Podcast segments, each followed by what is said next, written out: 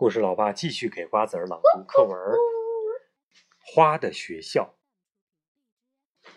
作者是印度的泰戈尔，翻译呢是郑振铎。当雷云在天上轰响，六月的阵雨落下的时候，湿润的东风走过荒野，在竹林中吹着口笛。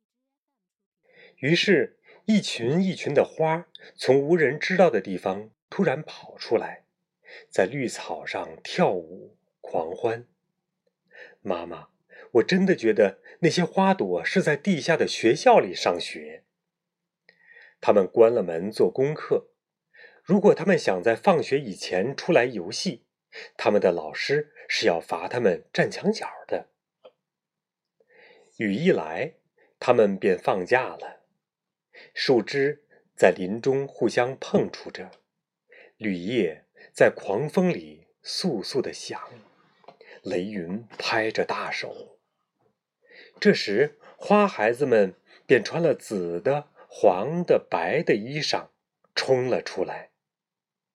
你可知道，妈妈，他们的家是在天上，在星星所住的地方。你没有看见他们怎样的急着要到那儿去吗？你不知道他们为什么那样急急忙忙吗？我自然能够猜得出他们是对谁扬起双臂来。他们也有他们的妈妈，就像我有我自己的妈妈一样。哇，泰戈尔的，泰戈尔，嗯，泰戈尔。享誉世界的印度诗人、哲学家。妈呀！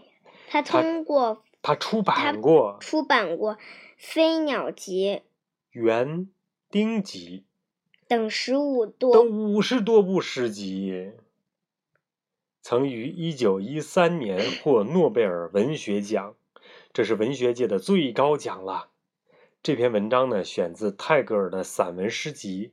新月集，哼哼，他们把花朵比作什么呀？比作学生要上学。好了。